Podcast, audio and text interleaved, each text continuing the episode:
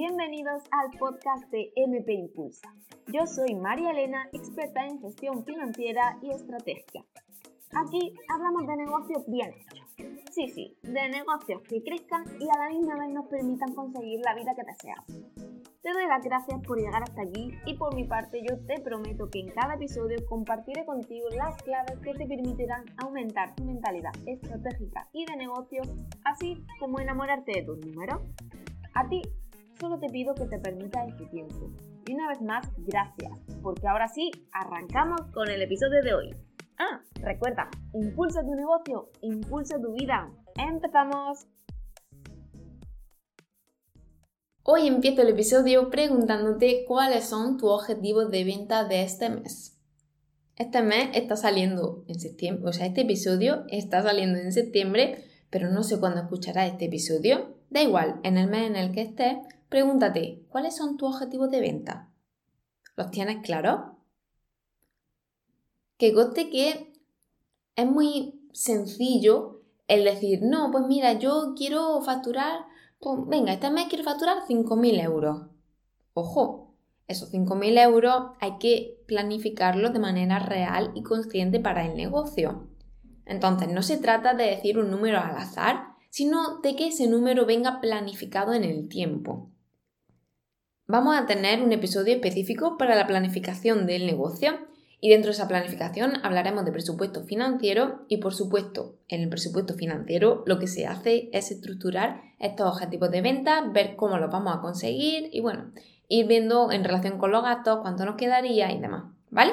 Pero bueno, como eso no es el tema de este episodio, sino que en este episodio lo que vamos a ver y vamos a darle importancia a los objetivos de venta, quiero que te plantees una cosa y es que realmente a día de hoy ¿En qué porcentaje has cumplido tus objetivos anuales?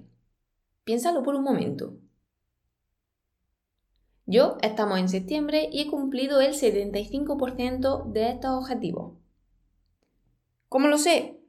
Claro, antes de que empezara el año yo ya hice mi presupuesto financiero y sé lo que quería facturar y lo que llevo facturado hasta ahora. Una regla de tres, obviamente, el 75%. Pero claro, esto está muy bien porque yo ya me lo planteé a principios de año. De hecho, eh, yo he hecho más cosas que tenía planificadas porque si algo es muy importante en esta herramienta y cuando nos planteamos objetivos de venta es que tenemos también que ser un poquito flexibles. ¿Por qué? Porque al final pues la vida va cambiando, nos van surgiendo nuevas oportunidades profesionales y personales y tenemos que dejar paso a la creatividad, a las nuevas oportunidades, a las nuevas líneas. Tenemos que dejar paso. Pero ojo, porque eso no quiere decir que vayamos a la deriva. Eso no quiere decir que digamos esa típica frase de, bueno, este mes no ha sido muy bueno, pero a ver cómo viene el siguiente.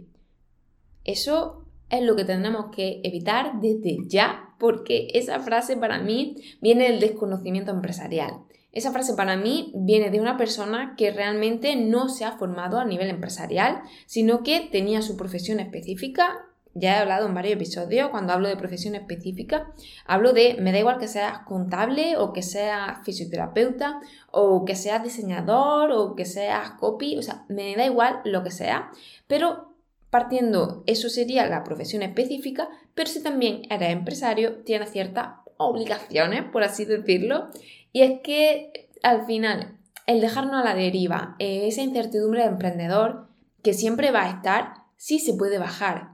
Eso comentarios de, bueno, a ver cómo va el mes siguiente. No, ojo, porque tú el mes siguiente tienes que saber ya lo que va a pasar. Que luego vendrán cosas nuevas, por supuesto, claro que sí, y les vamos a dejar paso. Pero claro, tenemos que tenerlo todo planificado. Tenemos que saber que si vamos a hacer un lanzamiento, cuándo lo vamos a hacer, de qué lo vamos a hacer, cuál es el objetivo de venta de ese lanzamiento.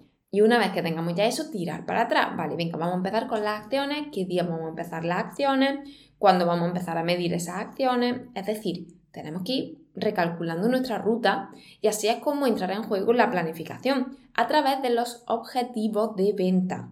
Entonces, yo en este episodio lo que quería remarcar es la importancia de estos objetivos de venta, de que no podemos vivir a la deriva, tenemos que guiarnos por estos objetivos, planteárnoslos, ya tenerlos previstos a ser posible antes de que empiece el año y que durante el año lo único que hagamos sea revisarlo y reestructurarlo. Pero bueno, si no es posible, siempre es buen momento para actuar. Siempre es buen momento para volver a marcarnos estos objetivos, a sentarnos delante de nuestro negocio y ver cuál es la realidad y cuál es esos objetivos que nos vamos a marcar, siempre realistas, que sean medibles, que podamos ver una conversión de ellos, que realmente podamos medirlo en un tiempo determinado, es decir, que sean objetivos que podamos cumplir, porque al final el, yo quiero ganar 5.000 euros, pues cuidado, porque a lo mejor si tú en estos meses has estado facturando 500 y no tienes capacidad y no tienes un plan para facturar esos 5.000 euros, seguramente no los vayas a facturar, porque al final un negocio es como todo, si no lo planificas, si no tienes tus objetivos, si no haces tus acciones, no podrás cumplir esos objetivos. Así que te dejo reflexionando tus objetivos de venta. Si ya los tenías, fabuloso, ponte a revisarlos y si no, es buen momento para ponerte con ello.